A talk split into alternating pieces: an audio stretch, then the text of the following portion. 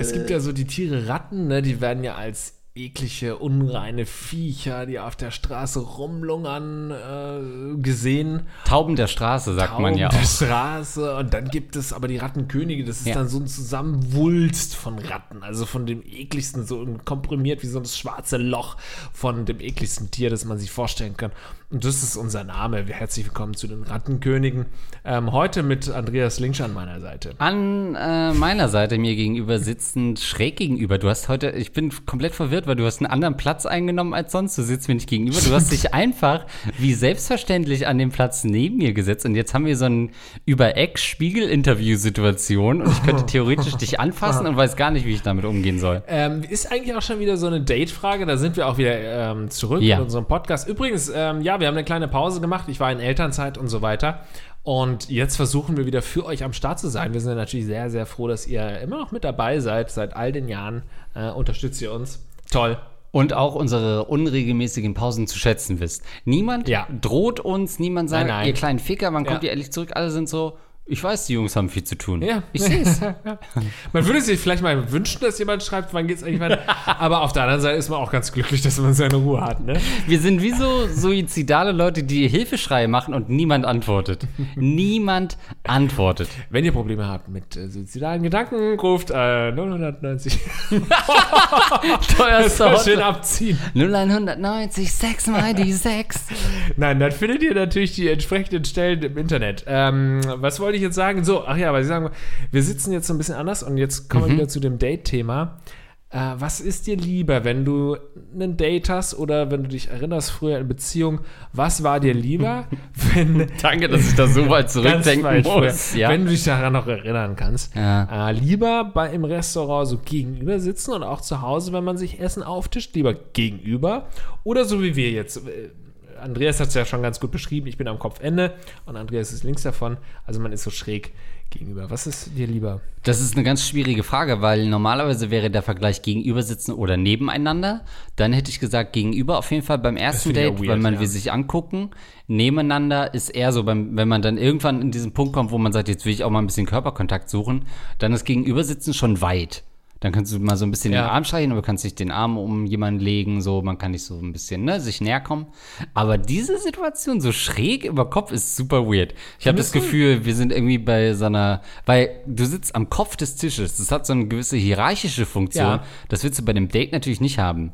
Ja, ich sitze hier am Kopf des Tisches, habe Ja. ein Bierchen in der Hand. Ich bin der Chef. Du sagst dir tot. Also inzwischen ähm, würde ich meine Miete direkt an dich abdrücken. Gar nicht mehr das über einen Vermieter spielen. Du bist für mich gerade das Vorbild. Ich finde diese Position gerade richtig gut und ich habe auch versucht, bei Dates das auch so hinzukriegen in diese Richtung. Deswegen sitze ich auch gar nicht mehr. Wirklich? Weil ich sehe das schon auch so ein bisschen, wir haben uns lange nicht gesehen, Andreas. Wir müssen uns wieder ein bisschen näher kommen, wir müssen uns ein bisschen begrabbeln und deswegen habe ich diese Position ausgesucht. Es ist die perfekte Date-Situation, wie du schon gesagt hast, man kann sich anfassen, man berührt sich an den Knien auch voraussichtlich so ein bisschen ab und zu, auch ganz äh, nonchalant, ohne dass ich spüre auch deinen Penis gerade. ja, ja. gut. ähm, genau, du spürst es so ein bisschen kribbeln auch Ja. Es wird sanft in mich eingedrungen gerade in dieser Position, ja. Und ähm, das finde ich eine ganz tolle Position. Nebeneinander finde ich super weird, weil man will sich ja schon, also gerade bei den ersten Dates und so willst du dir in die Augen schauen.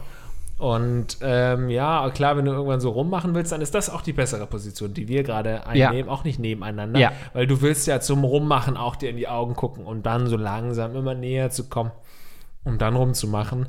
Ähm, Gegenüber, finde ich, hat noch mal so eine Next-Level-Shit-Sache, finde ich.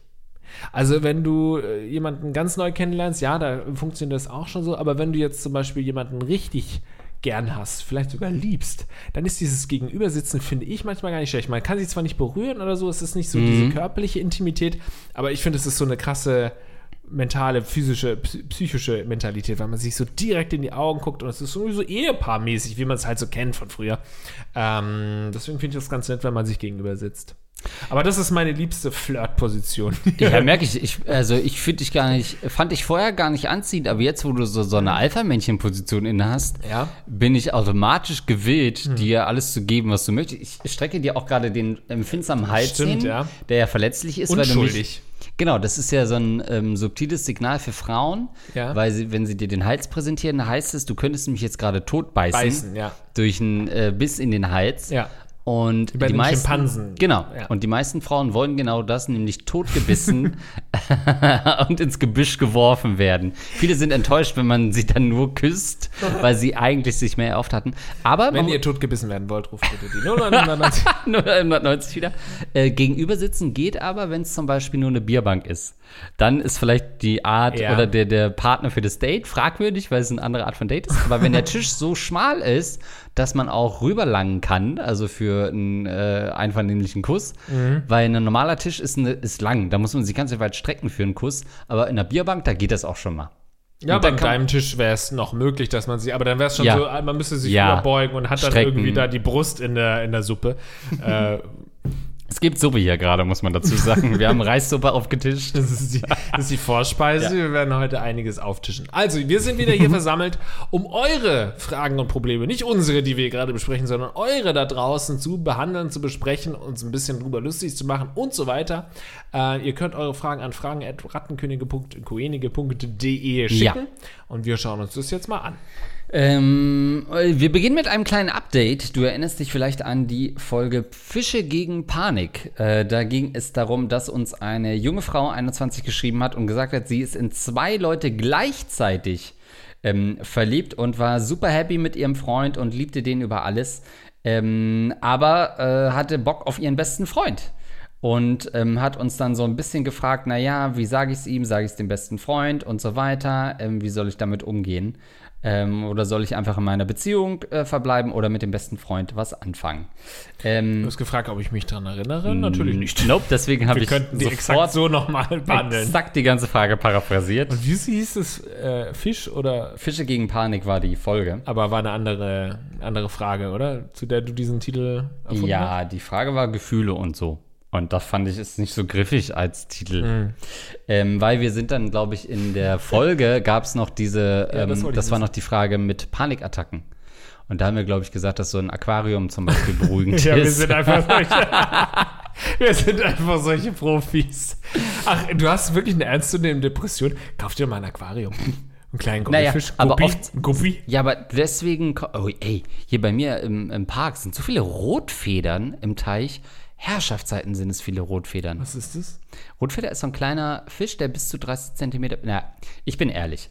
Das ist so ein Fisch, der normalerweise bis zu 30 Zentimeter wird. Aber der Weltrekord liegt gerade bei 45 Zentimetern und 1,7 Kilo. Es gab jemanden, einen Holländer, der hat einen mit 46 Zentimeter gefangen, eine Rotfeder, aber die war nicht so fett. Mhm. Ein Deutscher hat gerade den Weltrekord äh, in der, äh, im Fang von einer Rotfeder. Ja, ich habe mich ein Wieso bisschen zu viel da so belesen, weil ich mich zum Thema Rotfedern am Wochenende äh, informiert habe. Meine Güte. Aber jetzt, wo du Fische und Holländer sagst, muss ich doch noch mal eine kleine Geschichte dazwischen äh, streuen. Und zwar waren wir im Urlaub auch, ähm, äh, da haben wir auch so einen, einen Holländer auf jeden Fall in einer anderen Unterkunft gehabt, mit dem wir uns Ja. unterhalten haben. Und es war einfach so geil, wie weit der einfach weg von meiner Bubble war. Also auch mit seinem Vater. Weißt du, die kamen an mit so einer Dodge Ram. Kennst du das Auto? Dodge Ja. Ram? Ja. Das ist SUV. ja so ein riesen SUV, also Ja. Pickup-SUV, Ja. so ein riesen Panzer einfach, der dann da äh, neben meinem äh, kleinen wirkenden Auto, Auto daneben dann äh, stand. Ich habe übrigens null Ahnung von Autos, weswegen ist mir jetzt nicht explizit den, Den Auto. Ja, den kann ich natürlich. Okay, wow, ja. ja. Ja, ist ja auch kein SUV, sondern ein Pickup, aber ich Stimmt, wollte deswegen hast du mich sofort korrigiert, Nee, ja. ich wollte dir einfach ein gutes Gefühl geben, trotzdem Ja sagen. Ich weiß auch nicht, ob das äh, vielleicht sogar das Gleiche ist, dass man irgendwie sagt, es gibt es, äh, egal. Nee, auf jeden Fall so ein richtig krasser Typ, weißt du, das ist, also, Ja. das ist ein Typ, der hat sich da, da so eine kleine Hütte geholt am See, hat sich ein Boot gekauft. Der Typ geht angeln mit seinem Vater zusammen, hauen die dann die, holen die die Baumstämme aus dem See raus, damit sie mit ihrem kleinen Motorboot da Ja. durchkommen. Gehen mit irgendwie einem Sixer äh, Heineken oder sowas raus auf, äh, auf die See, nee, auf den See und ähm, äh, keine Ahnung, das war all- alles, was sie so auch erzählt haben und so gelebt haben, ähm, war so raus aus meiner, war, war so war ein ganz anderer Mensch als ich. So dieses klassische alte Maskuline, das haben die noch verkörpert. Starke Vater-Sohn-Beziehung. Starke Vater-Sohn-Beziehung, Zusammen genau. Er war so ein bisschen ehrfürchtig seinem Vater gegenüber. Alles so, so Sachen, die du ja liebst. Also so ein Pickup-Job. Und dann so da mit den. Und Fische hat er natürlich geangelt und dann wieder reingeschmissen. Ja. Was ja auch so. Das ist woke. Heutzutage. Unter Anglern geht das als woke. Ja, heutzutage machst du das eben nicht mehr. Äh, Du machst Ach das so. nicht. Oh, nicht, guck mal, nicht woke. Nein, Macht man nein. nicht. Ach Nee, so. Korrigier dich. Nein, Was ma- nein. macht man nicht mehr? Ja, nee. Ich hab, das war so, früher hat man gesagt, ja, die sind ja nett, die töten wenigstens die. Tiere. Heute hat man eher die Einstellung, naja, wenn du schon fischen gehst, dann kannst du das machen, um äh, dich zu ernähren sozusagen, wenn du einen Fisch und dann kannst du da essen von. Aber den aus Spaß zu angeln, dann wieder reinzuschmeißen, ist, wenn du dich mal wirklich informierst. Zum Beispiel unseren gemeinsamen Freund äh, Robert Mark Lehmann, der da äh, schon auch drüber berichtet hat. Ja. Dann ist es wohl für die Fische, ich weiß es auch nicht, aber total schmerzhaft so. Das Dann müssen sie nicht- zur Therapie müssen und so weiter. Die müssen erstmal wirklich ähm, stationär behandelt werden, dann auch, ähm, weil die sich da so verletzt haben durch dieses Angeln. Deswegen macht man das nicht. Also alles so krass. An Silvester, natürlich habe ich hier aber habe ich gefragt, ja, und wurde hier viel geknallt? Nee, wir waren die einzigen. So, weißt du, so richtige Holländer ja. einfach, die mit ihrem Pickup-Truck von Holland. Das wollte ich einfach nur erzählen, weil das so ein krasser Kulturschock für mich war, äh, mal wieder so einen richtig echten alten Mann zu sehen, was du ja Wirklich? wirklich auch gemocht hättest. Ich liebe das und vor allen Dingen ist das halt wirklich die Gesellschaft, ne? Wir dürfen nie vergessen, dass wir in unserer Bubble leben und denken, irgendwelche avantgardistischen äh, Denkweisen wären in der, mit der Gesellschaft angekommen. Nein! In der Mitte der Gesellschaft wird fröhlich weiter das N-Wort gedroppt, als gäbe es keinen fucking Morgen mehr. Ähm, da sind wir gerade noch. Also, äh, ne, deswegen, ja klar, Angeln und Fische wieder reinschmeißen ist noch State of the Art. Selbst ich wäre da jetzt so rangegangen an das Anglertum. Ähm, ja, aber es lässt mich mal wieder, also das letzte Mal Kontakt mit äh, Angeln hatte ich so richtig. Ich komme aus einer großen Anglerfamilie, alle geangelt. Dynastie, würde ich mal sagen. Dynastie, würde ich sagen. Würdest du sagen? Äh, das letzte Mal war eigentlich das, äh, als Lucy Cat auf einen Angelausflug gegangen ist. Da hatte ich das letzte Mal so richtig Kontakt mit Angeln. Ja. Seitdem nicht mehr. Ich habe ja keinen kein äh, keinen Angelschein und so weiter. Aber ich finde, das ist so ein geiles Ding. Angeln ist so geil. Ist wirklich geil. Aber du warst doch noch nie angeln, dachte ich. ich war so viel angeln früher, Nachtangeln mit meinem Vater gewesen, mit meinem Opa angeln Ach, gewesen. richtig mit dem ja, Vater ja. angeln gewesen? Ja, auch im Forellenteich, wo man dann aus Versehen mal einen Stör gefangen hat Oh, und den ja, dann wieder reinsetzen musste, weil sonst wurde es teuer. Ähm, also richtig viel, ja. Angeln war früher, also eigentlich bis ich dich kennengelernt habe, war ich jeden Tag angeln. Ich wusste gar nicht, dass du mit deinem Vater so eine Quality Time am Forellenteich hattest. Also, Zander, Aal, oh, was wir alles, dann schön geräuchert, äh, gebraten, Fisch, also äh, auch Fisch dann gegessen. Äh, äh, Fisch im Gemüsebett war das ähm, Leibgericht von meiner äh, tschechischen Oma. Also ähm, wirklich eine riesen Anglerfamilie. Ja, also ich finde, ich kann schon auch total nachvollziehen. Also erstens bin ich natürlich so aufgewachsen in dieser äh, paternalistischen Gesellschaft. Die Leute müssen mich noch mehr hassen, als ich mich selbst hasse. Und das muss schon was heißen. Also ich bin ja aufgewachsen in so einer, so einer männlichen, wo man sagt, ja, natürlich ist geil zu angeln. Also schön mit den Jungs rauszugehen zu angeln. Und natürlich hat mich das geprägt, deswegen finde ich es auch geil. Ich finde diese Überlegung auch geil, zu sagen, man sitzt irgendwie vielleicht am besten sogar auf dem Boot mit einem Sixer Bier. Also alles, was ich gerade beschrieben habe, meinte ich ja auch gar nicht so ab, äh, herablassen. Ne? Das sollte ja gar nicht wirken, so im Sinne von, was ist das für ein Dödel, sondern einfach wie krass weit weg der so von meiner aktuellen Lebensrealität ist und von dem, was ich irgendwie aus meiner Bubble, ich versuche den Begriff so ein bisschen zu meiden, Ja. weil ich den so häufig äh, repetitiv verwende. Ist übrigens gar nicht so männlich. äh, Also Angeln äh, ist schon männlich. ist es männlich dominiert, viele angeln, aber eher so noch aus diesem, nicht diesem toxisch männlichen, Mhm. sondern eher aus diesem, ich will mal Ruhe vor der Alten haben. Das ist Ja, noch das die ist doch Motivation. toxisch männlich. Ich glaube, das ist äh, relatable männlich. ja, ja. Nee, aber es ist nicht so dieses unbedingt mit dem Sixer Bier losfahren. Ich kenne Angeln gar nicht mit Alkoholkonsum Nee? verbunden. Nee, richtiges Wettkampfangeln gab es äh, bei uns. Richtig so. Angelverein und wer holt die meisten Brassen raus und Ja? Ukleis. Und dann schön messen, wie lang war der. Ja, und dann Schwanz rausholen und gucken, in wie viel Penissen, wie lang ist die Rotfeder Ja. und so, dass die Lippen des Fisches den Penis umschließen, Ja, so solche. Und das hat überhaupt nichts mit Männlichkeit zu tun. geil. Ja, also ich finde das äh, bei mir ist es anders gewesen. Es war für mich sehr männlich und ähm, auch cool. Und ich habe auch äh, mal irgendwie in Neuseeland teilweise dann da mit meinem Ahne gesessen und geangelt und so. Und wir haben uns halt total eingeredet, wie wunderschön das gerade ist. Und so mega geil war es jetzt nicht. Wir haben keinen einzigen Catch gehabt, weil wir auch nicht wirklich. So, und das ist nämlich So. das, was es so paradox macht, Ja. weil man würde ja denken, Männer fahren da raus und wollen eigentlich ihre Fresse halten und Ruhe haben und so weiter. Aber eigentlich ist Angeln auch so ein Ding, wo man so richtig mal Deep Talk machen kann. Ja. Natürlich musst du dann gucken, dass deine Routen nicht zu weit auseinander, ne? Du willst ja in unterschiedlichen Budenköpfen sein, damit sie sich nicht selber das weg. Oh, Was ist denn jetzt los? Ein Begriff gedroppt, alle denken so, äh, du meinst es aber falsch, ja. Aber eigentlich kannst du da mal richtig quatschen, weil da sind die Frauen nicht da. Das ist so eine Männeraktivität, das stimmt schon. Je mehr ich darüber nachdenke, es gibt immer so die eine Frau im Angelverein, aber leider ist es noch sehr männlich dominiert. Fangt mal an, liebe Frauen, die uns jetzt zuhören. Ey, gerade auch diese neue Generation, so um die Anfang 20, die zuhören, ähm, geht mal angeln am Wochenende. Wie cool ist es? Scheiß auf die ähm, Michael oder- Kors Handtasche. Geh mal angeln, ein bisschen Teig machen, äh, ein bisschen auf, auf, auf äh, Fliegenfischen gehen. Ja, oder halt nicht, Andreas. Nee. Ich weiß es ja nicht. Ich weiß, ich bin da so ein bisschen hin und her gerissen. Also, ähm, natürlich habe ich so in meiner, ich lese auf Twitter auch so Leute, die sagen, wie kann man denn, wie kann man denn überhaupt aus Hobby rausgehen und Tiere töten? So, warum macht man das? Oder Tiere verletzen? Und deswegen ver verstehe ich Hm, schon so. auch, ne? Das ist ja wirklich, also eigentlich ist Angeln total absurd als Hobby. Das ist total absurd. Du fischst da irgendwas raus, das schmeckt dir nicht oder du frisst es nicht oder schmeißt wieder rein. Keine Ahnung. Äh, oder willst einfach nur gucken, ob du einen langen Fisch gefangen hast. So darum geht es bei diesen Webkampfdingern. Es ist komplett absurd und total überholt und sollte eigentlich gelassen werden. Auf der anderen Seite, wenn du sagst halt, ja, äh, ich fange mir da irgendwie eine Forelle und im Forellenteich ist ja dann meist sowieso auch irgendwie alles gezüchtet und so, dann verstehe ich das schon. auch- Ja, ich bin da so ein bisschen hin und her gerissen, weil ich das Also- schon auch irgendwie cool finde. Und gerade wenn man es dann auch zum Eigenverzehr macht, wie du sagst, deine Oma irgendwie wünscht sich dann da noch irgendwie die Forelle im Gemüsebett.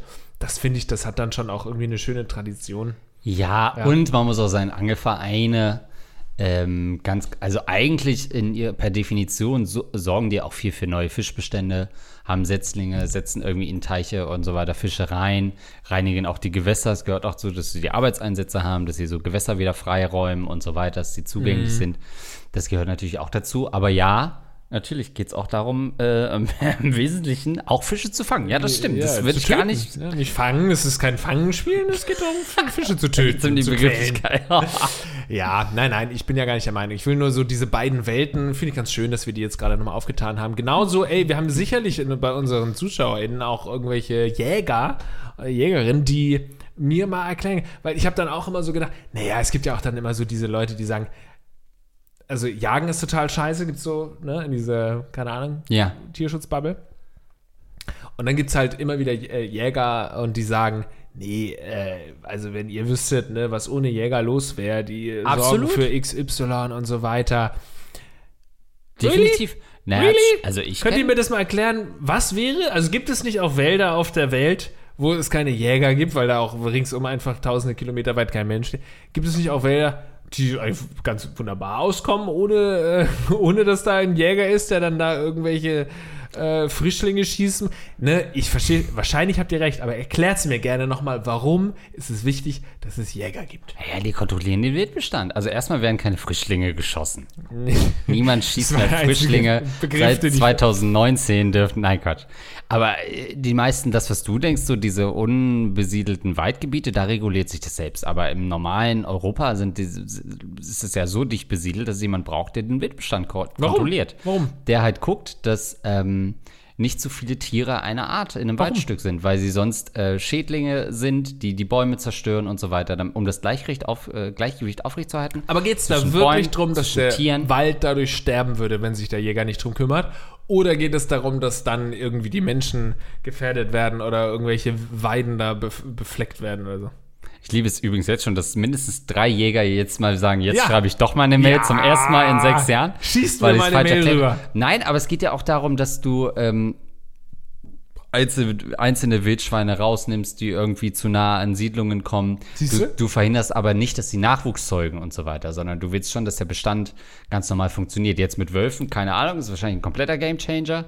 Aber das ist schon wichtig, dass es Jäger und Förster gibt, auf jeden Fall. Genau, und ich will genau wissen, warum. Weil das war für mich gerade, Ach du replizierst einfach dieses äh, Jägermarketing.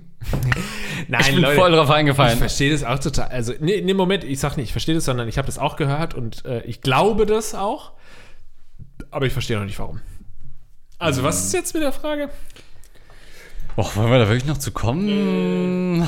Dieses Fragending. Gut, also, äh, diese junge Dame, die ja verliebt war in ihren Freund, aber auch mit ihrem besten Freund, der haben wir ja äh, fröhlich verschiedene Sachen geraten. Sie schreibt, hey ihr zwei, da war ja meine Frage und tatsächlich ist vieles, was ihr da so gesagt habt, eingetroffen. Es ist einige Zeit vergangen und es hat sich viel getan. Mittlerweile bin ich nicht mehr in dieser Beziehung.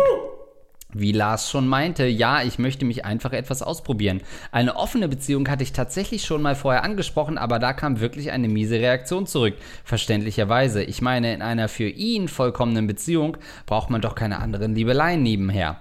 Ich aber ja scheinbar schon. Naja, wir verstehen uns immer noch gut, das ist ja auch die Hauptsache, denn menschlich gesehen passen wir einfach auch immer noch gut zusammen. Mein bester Freund hat mir dann von sich aus gesagt, dass er was für mich empfindet, also musste ich da auch nie fragen. Als er es erwähnte, habe ich dann aber gemerkt, Oha, so ist es bei mir aber nicht, so wie Andreas ja quasi meinte, der Kick war dann irgendwie weg. Aber wir haben noch über einiges geredet und mittlerweile hat sich die Sache zwischen uns wirklich zu einer reinen Freundschaft entwickelt. Mhm. Ich empfinde nichts mehr für ihn und er, zumindest hat er es so gesagt, auch nichts mehr für mich. Hm, der Typ lügt. Äh, und um die Frage vorab zu beantworten, nein, wir hatten keinen Sex und das werden wir auch nicht. Naja, ich lebe jetzt erstmal das Single-Sein und schaue, was das Leben so bringt. Vielleicht melde ich mich ja dann in ein paar Jahren nochmal und habe neue Fragen an euch. Liebe Grüße, eure treue Zuhörerin. You go, Girl. Du machst das schon richtig, hast alles richtig gemacht. Auch das ist Rattenkönige. Du schreibst uns, hast einen festen Freund und einen besten Freund, an dem du interessiert bist. Einen Monat später, du schreibst uns und hast beide Männer verloren, dank unserer Tipps. Du stehst jetzt komplett auf dich allein ja, danke gelassen. Danke euch nochmal. Ich fand die Tipps wirklich ganz gut. Ich habe jetzt keinen Freund mehr und auch keine Freundin. Hab die Liebe Freund. meines Lebens verstoßen, aber danke euch nochmal. Also weiter so, Jungs. Also viel Erfolg dir und schreib uns gerne, wenn da mal wieder was aufploppt. wenn da mal wieder ein Mann in daneben gerät, wir, den wir vergraulen sollen. Vergraul, ver, vergraul, vergraulen. vergraulen. Gräuel ist das, was Gräuel, ne, in den ja. 40er Jahren in Deutschland passiert ist. Ja. 30er. Ja. Aber inzwischen grau. Ich sehe übrigens gerade an äh, Andreas Fotowand, dass oh, Andreas, äh, da sehe ich ihn gerade an so einem Gardasee in so einer Luxusjacht rumfahren, die er geklaut hat. Mhm. Exakt das gleiche Outfit hat er heute auch an. Genau das gleiche Outfit, das er auf der Luxusjacht im Urlaub hat. Das hat so einen, so einen schwarzen und grau ist der Bauch. Ah, da okay, das sehe ich aus wie, ja, wie ja, so ein Panda-Bär mit ja, dem T-Shirt. Jetzt sehe ich es auch. Aber ich stimmt. dachte, du bist heute so in Segelstimmung, weil du das gleiche Outfit an, anhast, ja, was du hier beim, beim Segeln anhattest. Das sind äh, deine Segelwohnheiten oh, auf jeden Fall. stark, weiter geht's. Fetisch-Dating oder Vernunft-Dating? Wichtige Frage. Liebe Rattenkoenige, hier eine versaute Frage. Ich 33 schwul und ein Fettfetischist. Pendel seit Jahren zwischen zwei Dating-Extremen. Entweder ich date ganz gewöhnliche warme Brüder oder ich tummel mich auf den einschlägigen Fetischseiten und date die speziellen Leute dort. Mit den Normalos fehlt mir der geile Fetischsex. Date ich aber auf den Fetischseiten, muss ich lange Fahrtwege quer durch Deutschland in Kauf nehmen und am Ende passt es doch nicht, weil andere Dinge als der Fetisch im Alltag wichtiger sind. Sollte ich also meine Ansprüche anpassen und meinen Fetisch nicht ausleben oder sollte ich weiter darauf hoffen, dass mir ein Glückstreffer in der viel kleineren Fetisch-Community gelingt? Vielleicht habt ihr ja schon ähnliche Überlegungen in eurem Leben gehabt, nur eben mit euren perversen Vorlieben. Liebe Grüße 33 und schwul. Ich glaube, da steckt auf jeden Fall noch viel mehr dahinter, was wir beantworten können. Also äh, er, er schreibt von ja. Fettfetisch. Ist er denn, also heißt das, dass er selbst äh, kopulent ist oder heißt es, dass er wahrscheinlich eher nicht kopulent ist, aber dann Leute sucht, die irgendwie kopulent Gute Frage, wird hier nicht abschließend Und geht man auf so einen Fetisch, was sind denn so einschlägige Fetisch-Seiten? Sind das dann wirklich Sachen, wo du dich anmelden musst mit einem Fetisch? Musst du dann sagen, ja, ich mag dicke oder wie läuft das wohl ab? Also die einzige Seite, die ich kenne, die so ein bisschen fetischmäßig ist, ist Joy Club. Mhm. Ich weiß nicht, ob du das so sagt. Ich weiß aber nicht, ob es das wirklich für, also ich kenne das für Heterosexuelle. Ich weiß aber nicht, ob das für Homosexuelle auch ist oder ob es da nicht nochmal speziellere Plattformen gibt. Wahrscheinlich schon. So mhm. wie Grinder, ich weiß nicht, ob das immer nur so ein Joke war, aber so eine schwule Tinder-Alternative war, gibt es bestimmt auch ähm, eine, einen schwulen Joy Club-Klon. Mhm.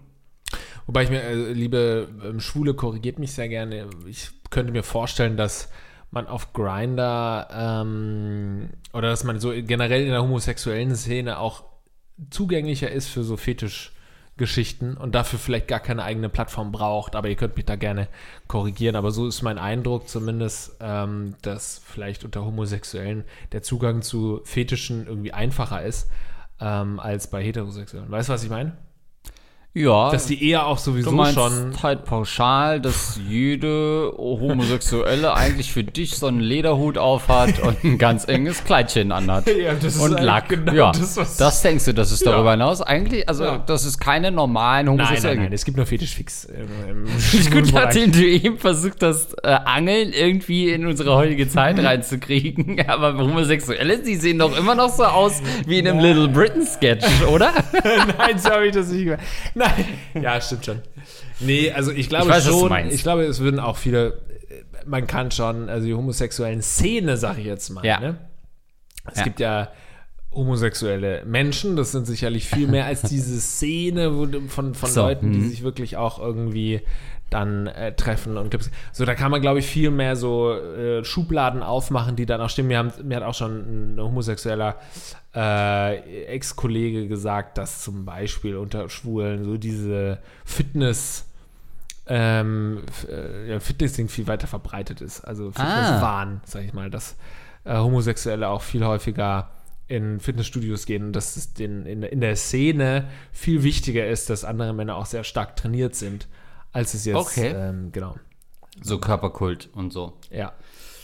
Spannend. Ähm, Was ja äh, erstmal nach einer Klischeeaussage klingt, so nach Schublade, aber das meine ich nur. Ich glaube, man kann schon auch allgemeingültige Sachen, die nicht allgemeingültig sind, aber so ein bisschen so Klischees, die dann auch doch stimmen.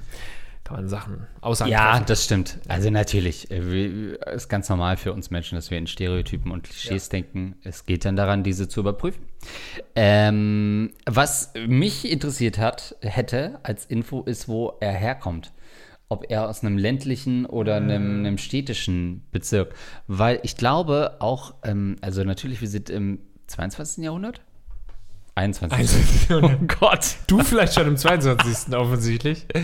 Ja. Äh, und Homosexualität ist natürlich jetzt äh, nicht mehr krass ein Novum oder so, mit, oh krass, du bist homosexuell. Aber ich glaube, da gibt es schon noch gravierende Unterschiede zwischen logischerweise so einer schwulen Szene in Berlin und Hamburg, selbst zwischen Berlin und Hamburg wahrscheinlich. Ja. Und die Art, wie man, wie man seine Homosexualität nach außen leben kann. Äh, oder aber eben auch so einem ganz ländlichen Gebiet, wo du wahrscheinlich als Homosexueller im Dorf schon noch mal mehr Straßengossip bist, als, äh, als das vielleicht in der Stadt ist, wo es vielleicht kaum einen interessiert, was du für eine Sexualität nimmst. Deswegen ähm, würde ich ihm jetzt mal unterstellen, wenn er vielleicht aus einer ländlichen Region kommt, kann ich es noch mehr verstehen, dass er sagt, okay, ich habe jetzt aber nicht nur, äh, dass ich homosexuell bin und auf Männer stehe, sondern ich will auch genauso wie Heterosexuelle, die auch bestimmte Fantasien haben und Fetische haben, will ich die auch im homosexuellen Bereich ausleben. Ähm, und da muss ich vielleicht ein bisschen mehr suchen noch, um die zu finden und muss vielleicht auch ein bisschen mehr reisen. Deswegen, ich kann es nachvollziehen, dass ähm, du erstmal äh, dieses Fetisch-Dating machst versus dieses Vernunft-Dating. Auch wenn du weißt, okay, das ist vielleicht jetzt kein Partner, mit dem ich dann irgendwann setteln will als Homosexueller. Aber das ist jetzt gerade das, um so ein bisschen auch zu explorieren, was gefällt mir eigentlich an Homosexualität, welche Fetische feiere ich ab, was mag ich vielleicht gar nicht. Ähm, und das kann das natürlich mit sich bringen, dass du, gerade wenn du aus einer ländlichen Region bist, ziemlich viel das 9-Euro-Ticket gerade nutzt, um es zu einem 69-Euro-Ticket zu machen Oh. und richtig rumzuficken. Ja, ich glaube auch, also ist, korrigiere mich gerne, ich bin ja nicht so der Fetischtyp, da bist ja du eher der Spezialist für. Ähm, nee, aber grundsätzlich glaube ich auch, wenn du einen Fetisch hast, wo du sagst, oh, ich würde mich da gerne mal ein bisschen ausprobieren, dann solltest du es tun, weil ich ja glaube, dass sich das alles abnutzt. Also, dass Fetische sich, Fetische sind doch immer nur temporär, oder? Wenn jetzt viele Fetischleute sagen, völliger Unsinn, aber jetzt mal aus meiner naiven Sicht sage ich, dass ein Fetisch irgendwie so eine Sache ist, die auch viel im Kopf passiert und viel so in der Fantasie passiert. Und wenn du sie dann tatsächlich auslebst, dann hast du da noch ein paar Mal mit Spaß, aber irgendwann siehst du halt dann auch einfach nur den Typen in Lack und Leder vor dir, der irgendwie eine Schweinsnase auf hat. Und dann denkst du dir, ja gut, es ist halt eine Schweinsnase. Ob ich jetzt wirklich ein Schwein ficken will, weiß ich nicht. ähm, also ich glaube einfach in meiner Vorstellung, dass sich die meisten Fetische abnutzen. Oder aber der andere ähm, Aspekt, den ich da sehe, ist, dass sich Fetische auch immer so ein bisschen. Das Problem bei einem Fetisch ist, dass du immer mehr willst. Dass du wahrscheinlich das immer noch mal krasser findest, weil du willst ja immer was was in gewisser Weise Abnormales, das turnt dich ja an einem Fetisch sicherlich auch an, dass es nicht normal ist, was Ja. man so aus den ähm, normalen Geschichten kennt, sondern es ist irgendwie abnormal. gar nicht abwertend gemeint jetzt. Unnormal ist vielleicht da ein bisschen weniger wertend. Ist was Unnormales, aber wenn du es dann regelmäßig machst, dann ist es ja doch wieder normal. Ja. Und dann willst du ja doch wieder was äh, Unnormaleres oder was Abnormaleres als das, was du bisher hattest und steigerst es dann. Und ähm, dass es dann quasi immer verrückter wird und irgendwie immer auch entweder, keine Ahnung, brutaler oder immer, immer eben konzentrierter. Ich habe jetzt gerade so ein paar Kurzgeschichten super bekannt, ich weiß aber natürlich jetzt wieder nicht den Namen. Cat, Cat äh, Lady Cat Owner, weiß nicht, so eine der berühmtesten Kurzgeschichten-Dinger. Und da war auch so ein äh, Pärchen, das so den, den Fetisch oder irgendwie so ein Fetisch dann entwickelt hat. Und das wurde auch immer krasser. Und die hatten noch eine dritte Person involviert und die war dann auch immer mehr abgeturnt von der ganzen Sache. Mhm. Und das fand ich so spannend und wahrscheinlich auch bezeichnend für viele so Fetisch- Dates und Fetisch-Fantasien, dass das einfach ja. irgendwie in nichts Gutem endet, oder?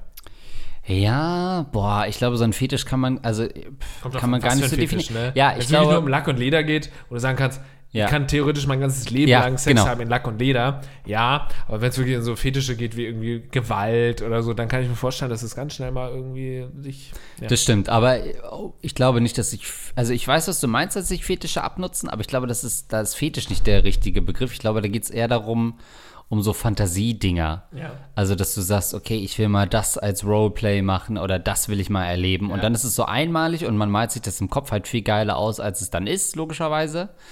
Ähm, und dann macht man das einmal und dann merkt man so, ja, das war jetzt einmal cool. Ich glaube, wenn du so einen Fetisch hast, wie so irgendwie, dass du so auf Füße stehst oder so, ich glaube, das ist zum Beispiel potenziell was, was dich durchs Leben begleitet, weil du vielleicht bei jeder Partnerin immer irgendwie darauf guckst oder so oder irgendwie das dich besonders antörnt und so weiter. Ähm, also das kann ich mir schon vorstellen, dass es nicht weggeht, aber ich glaube, dieses reine, also sobald der Fetisch, wenn das in den Alltag integrierbar ist, glaube ich, dann bleibt das immer. Wenn je absurder es ist und je spezieller vielleicht auch ist, desto mehr wird das eher so ein Ding, was man so ein, zwei Mal im Leben macht und dann denkt, ja, okay, jetzt habe ich das mal erlebt, aber das ist ja vielleicht nichts, was ich wöchentlich machen kann.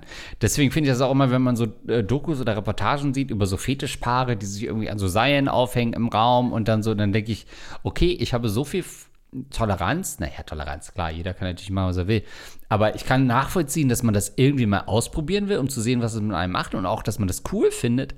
Aber sobald man dann das äh, zweimal die Woche macht und das immer der Weg ist, Sex zu haben, dann Ja. wird das doch langweilig. Also verstehe ich gar nicht, was an so einem dauerhaften, äh, so, weil leben Fetische nicht auch ein Stück weit einfach davon, dass man die eben nicht immer ausleben kann? Dass es so ein bisschen so ein Kopfkino-Ding Ja, ist, dass man das so ein meine ich ja. bisschen, dass es so in der Ferne liegt.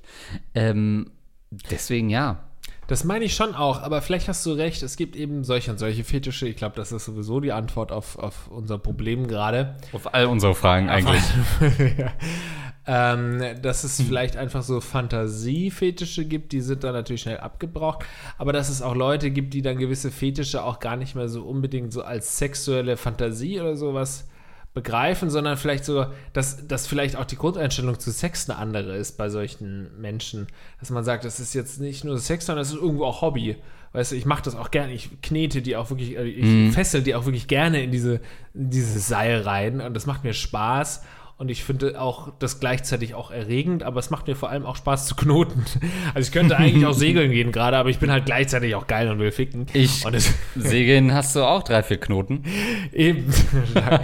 Mindestens. Und deswegen, ähm, wo ich jetzt wieder auf dein Segel Bild sehe hier an der Fotowand. Ähm, deswegen, ja, es ist- kommt auf den Fetisch an, aber ich finde es krank. Ähm, ja, aber nee, was, lebt deinen Fetisch aus und dann wirst du schon früh genug sehen, ach nee, ich will ja doch lieber den ich glaube alten auch. schwulen Sex. Ich, ich glaube auch, sobald du dann jemanden, also du wirst auf diesen Datings niemanden treffen, wahrscheinlich, mit dem du dir das für ein Leben vorstellst. Weil wenn du quer durch Deutschland fährst, dann bist du offensichtlich notgeil und irrational handelnd. Das machen nur Männer, die fucking notgeil und horny sind, dass sie in Erwägung ziehen, 500, 600 Kilometer zu fahren für einen vermeintlichen Fick. Das machen nur Männer, die wirklich drauf und dran sind, mit einem harten irgendwo einzusteigen und äh, gerade bei diesen Spritpreisen alles zu verfeuern, was sie haben, nur mit der Chance, eventuell einlochen zu können. Ähm, dein rationales Dating wird jemand sein, mit dem, der auch äh, aus deiner Nähe ist, mit dem du dir vorstellen kannst, äh, zusammenzuziehen und vielleicht eine Beziehung zu starten. Das wird keiner dieser ekligen Lack- und Leder-Drecksäcke sein, die da in ganz Deutschland auf dich warten. Aber den geilen Sex, den kriegst du von den ekligen Männern. Safe. Ja, Die haben viel erlebt. Die rufen da jedes Wochenende, äh, rufen sie jemanden zu sich, der 20 Jahre jünger ist als sie. Du bist 33, die sind Mitte 50, mach dir nichts vor. Und die zeigen dir richtig, wie es geht. Aber danach hast du auch einen Maßstab. Dann weißt du auch äh, ungefähr, was du erwarten kannst. Und brauchst es nicht mehr jede Woche. Eigentlich krass die Vorstellung, wie du es schon beschrieben hast von Stadt und Land. Äh, vielleicht können auch an der Stelle uns mal Homosexuelle schreiben, wie es ist, auf dem Land tatsächlich homosexuell zu sein.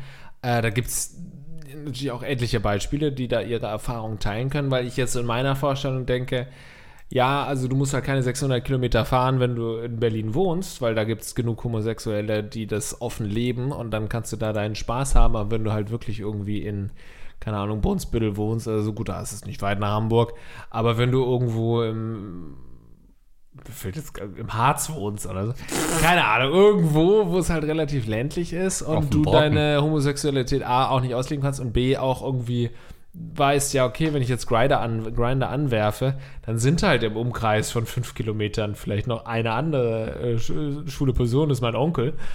Und mit dem kann ich nicht schlafen. So, Mit dem habe ich schon geschlafen. Mit dem kann ich nicht nochmal schlafen. und dann musst du halt wirklich den Radius irgendwie auf 100 Kilometer einstellen.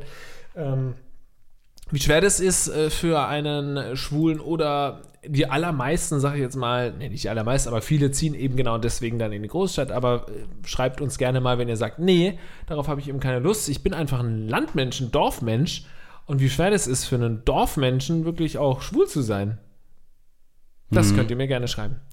Ähm, oder ist es vielleicht sogar einfacher zu ficken als Dorfschwuler?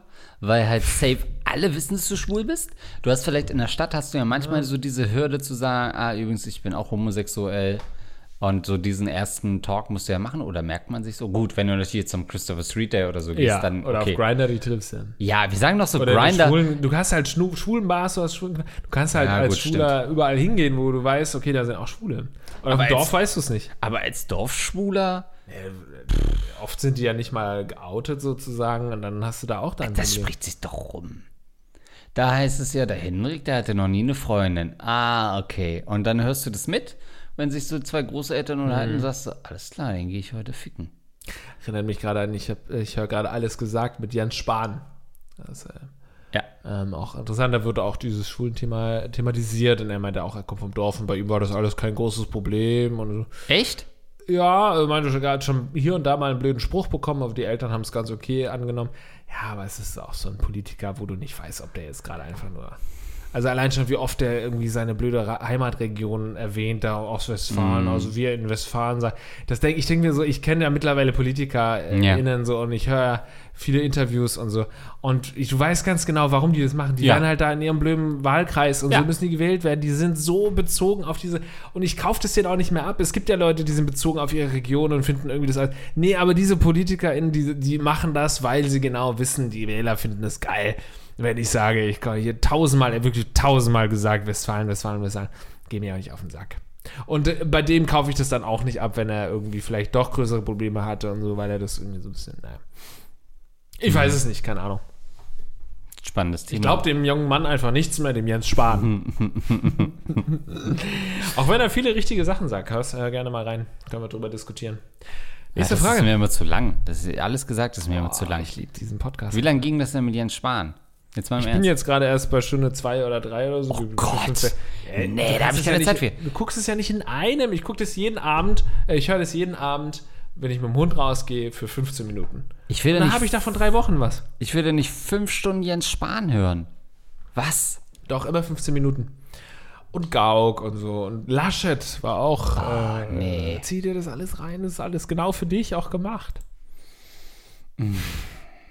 Gut. Ähm, längere Frage. Äh, Tod, Trauer und Akzeptanz. Ich hole mir ein Wasser, aber hör dir zu. Ja. Liebe Rattenkönige, auch wenn ich eigentlich die rattigen Fragen liebe, hier mal ein ernsteres Thema. Ich hatte früh Kontakt mit dem Tod, da meine Mutter an Krebs starb, als ich sieben war. Ein paar Jahre später folgte mein Hund und schließlich mit 20 mein Vater aufgrund eines Unfalls. Klingt erstmal wahnsinnig tragisch, ihr müsst euch aber nicht in Mitleid ergehen.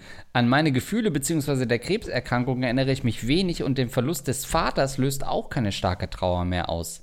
In den ersten Wochen nach der Nachricht war ich natürlich am Boden und hatte realistische Träume, in denen mein Vater doch nicht tot und alles nur ein Missverständnis war. Ich hatte eine Angststörung, die ich fast komplett überwunden habe. Eine mittlere Depression verbleibt, verbunden mit viel Weltschmerz. Dennoch bin ich oft froh, lache mit Freunden und bin nicht suizidal. Interessant ist, dass irgendwann eine Akzeptanz des Todes eingekehrt ist. Mein Vater hat es hinter sich und irgendwann ist Trauer mehr Selbstmitleid als Empathie auch wenn es pathetisch klingt, sind teils eher die Lebenden zu bedauern als die, die nicht mehr existi äh, existieren. Ich bin übrigens Atheist und konnte mich auch als Kind nicht in eine Jenseitsvorstellung flüchten. Jetzt bin ich 24 und es ist natürlich gruselig, dass ich kein familiäres Netz mehr habe, da ich keinen Kontakt mit der entfernteren Familie habe. Bin gespannt, ob ihr zu dieser Frage noch etwas Gagreflex hochwirken könnt. Wow. Liebe Grüße. Also, wow. nochmal zusammengefasst. Äh, oh, Mutter an Krebs, als er sieben war paar Jahre später der Hund und schließlich mit 20 der Vater aufgrund des Unfalls. Also in jedem anderen Fall hätte ich den Hund rausgenommen aus diesem äh, aus dieser Aufzählung, aber ich glaube, wenn du sowieso schon so hart am Limit bist, dann, dann siehst du den Hund natürlich auch ähm, als ein viel wertigeren, äh, wertiges Familienmitglied ähm, an als irgendwie in anderen Fällen. Ja, es ist davon auszugehen, dass er nach dem Ableben der Mutter kurzzeitig in die Rolle der Mutter geschlüpft ist. Der Hund? Ja. Achso, ja, stimmt. Ja. Auch mit Stillen und allem drum dran. Oh Gott. Er war sieben. da wird nicht mehr gestillt, Lars. Ey, habe ich mal gehört, evolutionär abstillen mit sieben. Oh Gott. Naja, früher da konntest du ja nicht irgendwie sagen, nö, ich will die Milch nicht mehr, ich esse hier lieber den Braten, der mir gebraten Natürlich gab es da nur die Milch. Mein Kind geht mit fünf schon angeln und wenn es das Letzte ist, was ich tue.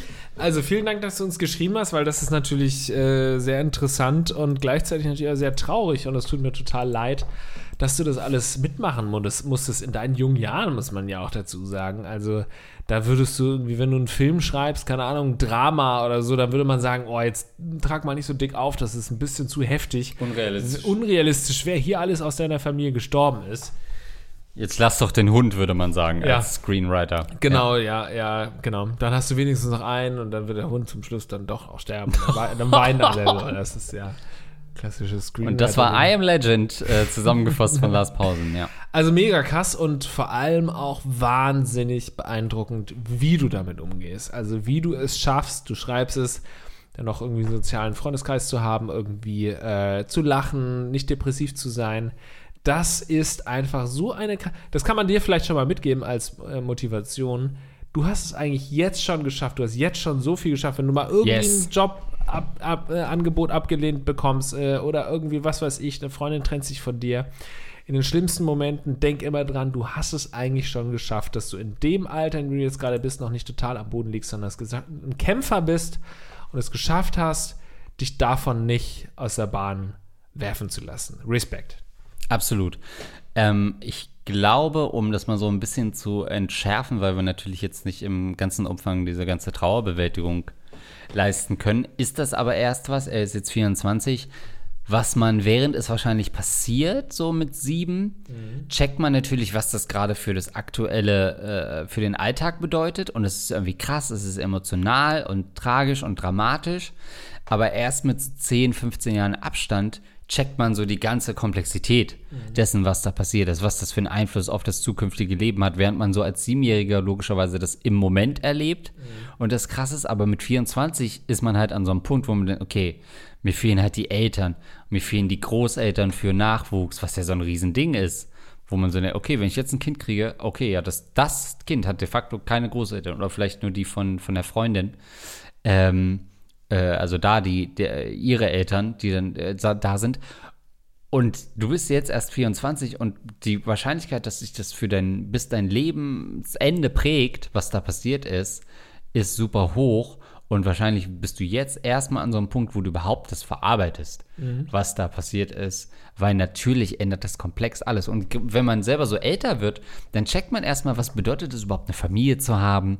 Was ist mit so Leuten, okay, die sind nur mit einem Elternteil aufgewachsen, was schon Standard ist. Ich finde es immer freaky, wenn ich Leuten begegne, die sagen, "Nö, ich habe ein ganz normales Elternhaus, Mutter und Vater sind da und habe äh, Geschwister und mit denen bin ich cool und Cousinen. Und ich denke so, hä, was bist denn du für ein Freak? Weil die Ja. meisten haben irgendwas Komisches in ihrer Familie und man checkt, da sind keine Großeltern mehr da. Kann ich nicht ernst nehmen, sowas, ja. ja, und das merkt man aber erst, wenn man so Ende 20, 30 ist, weil man so checkt, was das bedeutet, Familie zu haben. Und er kommt jetzt langsam in diese Phase, wo er so diesen Blick von außen auf sein eigenes Familienleben hat. Und das ist natürlich ähm, in vielen Hinsichten traurig. Das finde ich einen sehr spannenden Gedanken, so diesen, diesen Wandel, wie man sich selbst im Leben sieht und seine Umwelt, weil ich glaube, du hast genau recht. Mit sieben Jahren hat man noch nicht diesen, diese Metaebene und man guckt auch noch nicht so von einer Vogelperspektive auf Ja. sein Leben, sondern man ist einfach voll drin. Deswegen hat man ja auch total viel Spaß und total viel Kummer und so, Ja. weil du immer voll drin bist. Und der richtige Stress, der psychische Stress fängt eben erst an, wenn du erwachsen bist und irgendwie so alles so von außen betrachtet, irgendwie dein Leben nochmal bewerten kannst letztendlich. Ähm, das fand ich schon mal sehr spannend. Ich glaube, äh, es klang aber so ein bisschen deprimierend jetzt für, für unseren Fragesteller, weil du ihm einfach nur noch mal vor Augen gelegt hast, wie furchtbar seine Zukunft ist ohne Großeltern. Äh, vielleicht, was so ein bisschen wieder hilft, ist der Gedanke, es ist gerade alles ziemlich krass bei dir und, und äh, überdurchschnittlich schlimm, aber so in ein paar Jahren, das ist gar nicht mehr lange, ist es schon wieder Durchschnitt.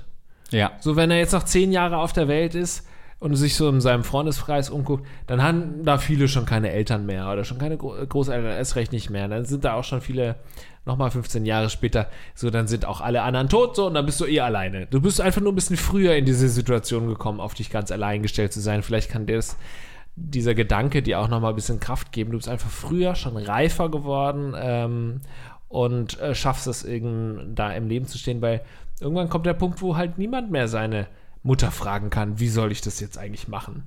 So, das war für mich früher irgendwie auch immer selbstverständlich als Jugendlicher. Wenn ich was nicht wusste, habe ich meine Eltern gefragt, wie geht es eigentlich als Kind? Und später als Jugendlicher ja zumindest noch die Meinung eingeholt. Dann hat bei mir relativ schnell und früh so ein, so ein Abkopplungsprozess begonnen. Haben wir ja schon häufiger mal auch im Podcast drüber gesprochen, sodass ich dann eben auch jetzt, keine Ahnung, bei Studienentscheidungen auch schon nicht mal meine Eltern irgendwie gefragt habe und das mir auch gar nicht mehr wichtig war, was die gesagt haben dazu. Aber es war trotzdem nett, dann irgendwie hin und wieder mal was zu hören ähm, deren Einschätzung zu hören. Und trotzdem ist man jetzt mittlerweile auch an einem Punkt, wo ich das auch nicht mehr habe, also keinerlei Einschätzungen so von den Eltern. Ähm, und das war anfangs vielleicht ein bisschen hart, das zu akzeptieren. Mittlerweile habe ich mich aber auch damit abgefunden und finde das gut, so dass ich in meinem eigenen Leben stehe und ich brauche nicht mehr diesen, diese Ebene der Eltern, die mir in irgendeiner Weise einen Rat geben oder so. Die habe ich auch nicht mehr. Das ist bei mir ähnlich, also ähnlich ähm, so in, in dieser Hinsicht. Das heißt, lange ist es bei dir auch nicht mehr so, dann ist es bei den, bei den vielen in deinem Umkreis ähnlich. Ja, also der, äh, on the flip side kann man sagen, du hast jetzt noch sehr viele Jahre ohne Beerdigungen vor dir. Ähm, auf der anderen Seite, das Traurige an diesem Raus, dir, ja. raussteppen und auf die Vogelperspektive oder das eigene Leben gucken, ist halt, dass man oft ja, wenn man wirklich ein Verhältnis zu seinen Eltern hat, also in deinem Leben haben die Eltern halt oder die Mutter halt kaum eine Rolle gespielt, weil man gar nicht so wusste, was das bedeutet. Da ist nur jemand 24-7 irgendwie da und das ist die wichtigste Bezugsperson.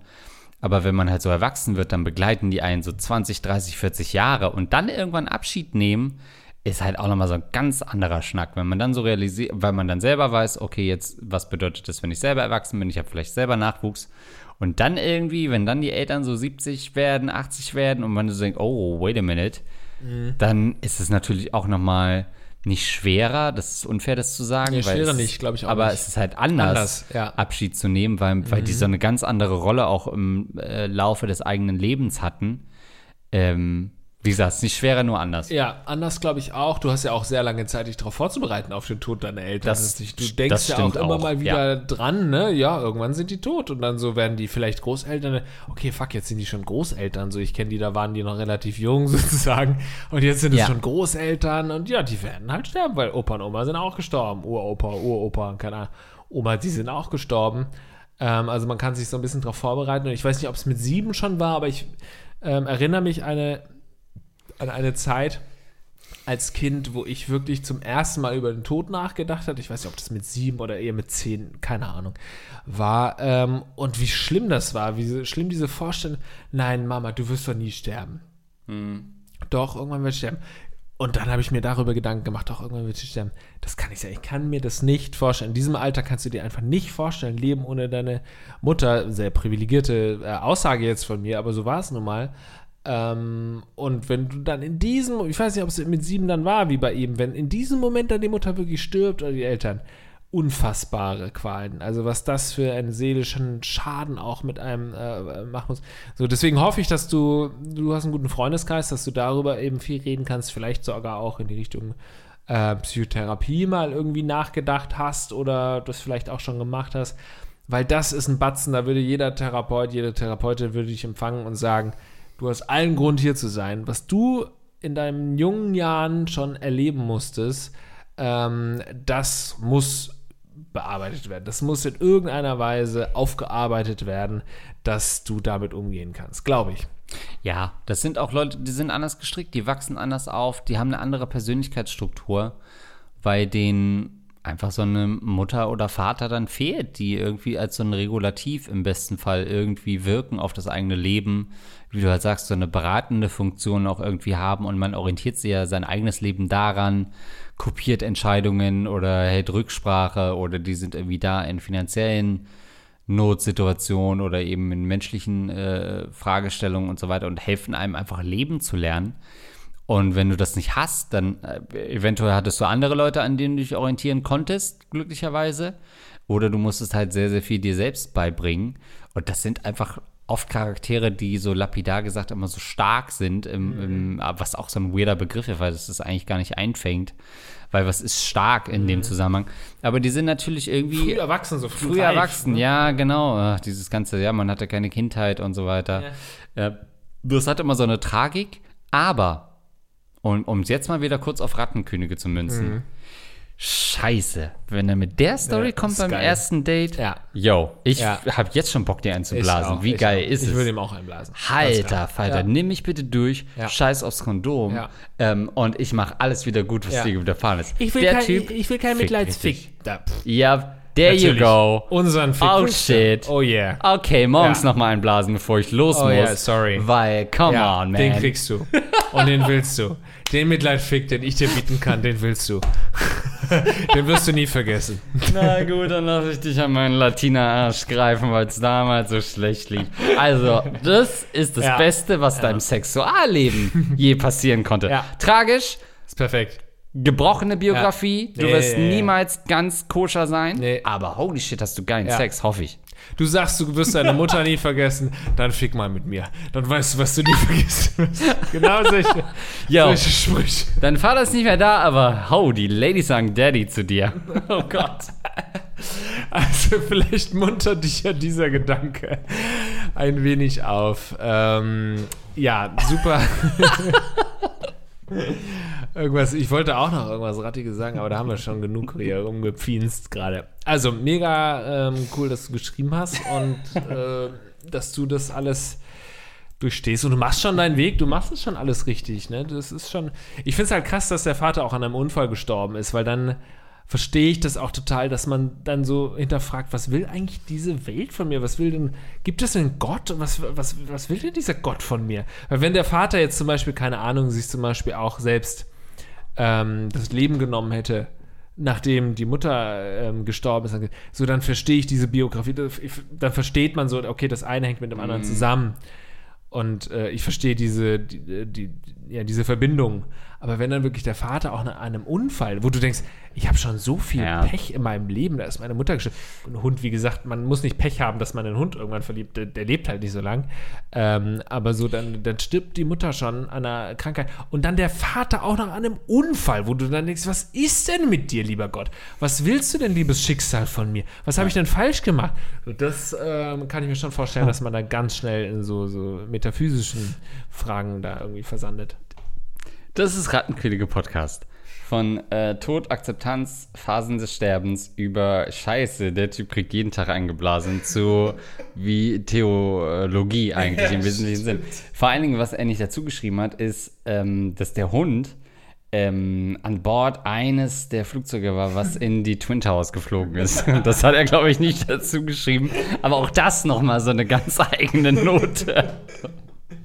Oh Mann, ey. Also halt dich von Corona fern, lieber Frank. Oh. Gott. Halt dich von allen Gefahren fern. Nein, also ähm, Kopf hoch und alles Gute dir. Du bist ein krasser Typ.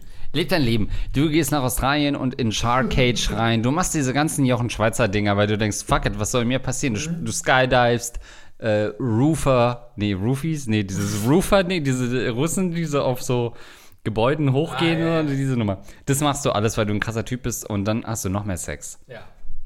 Gut. Ähm, das waren die Rattenkönige für heute Herrschaftszeiten. Äh, Schön war es mal wieder. Ja, was für ein emotionaler. Cocktail. Ja, ja. Oder? Der uns da gemixt wurde vom Barkeeper des Lebens. Ja, oh, wie schön. Ach Gott, Andreas, ich bin froh, wieder da zu sein. Und jetzt dürfen wir erstmal nicht mehr in Urlaub gehen. Genau so ist das. Nächste Woche bin ich erstmal. Ich auch übernächste Denn das Geld. interessiert keine Sau.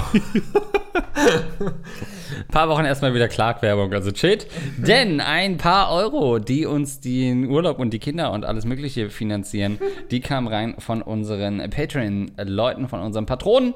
Vielen, vielen Dank an Basti Winkler, den zuvorkommenden Nachbarn. Und wer das vorliest, ist ein Spasti LOL, unsere 25 Euro Rattenkönige. Außerdem natürlich ähm, für die Stiftung der Heldenratte Magawa. Mit Stiftung meine ich, das geht straight in unsere Tasche.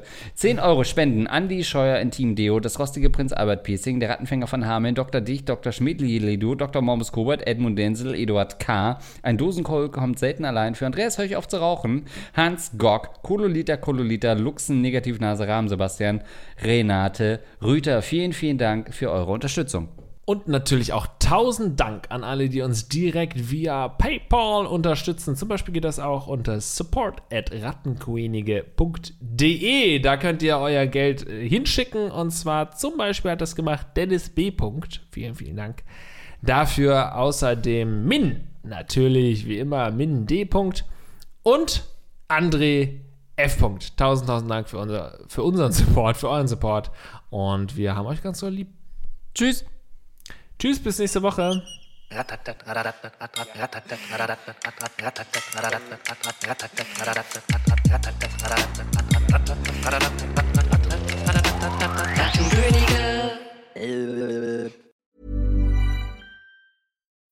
When you need mealtime inspiration, it's worth shopping Kroger, where you'll find over 30,000 mouthwatering choices that excite your inner foodie. And no matter what tasty choice you make, you'll enjoy our everyday low prices, plus extra ways to save, like digital coupons worth over $600 each week. You can also save up to $1 off per gallon at the pump with fuel points. More savings and more inspiring flavors make shopping Kroger worth it every time. Kroger, fresh for everyone. Fuel restrictions apply.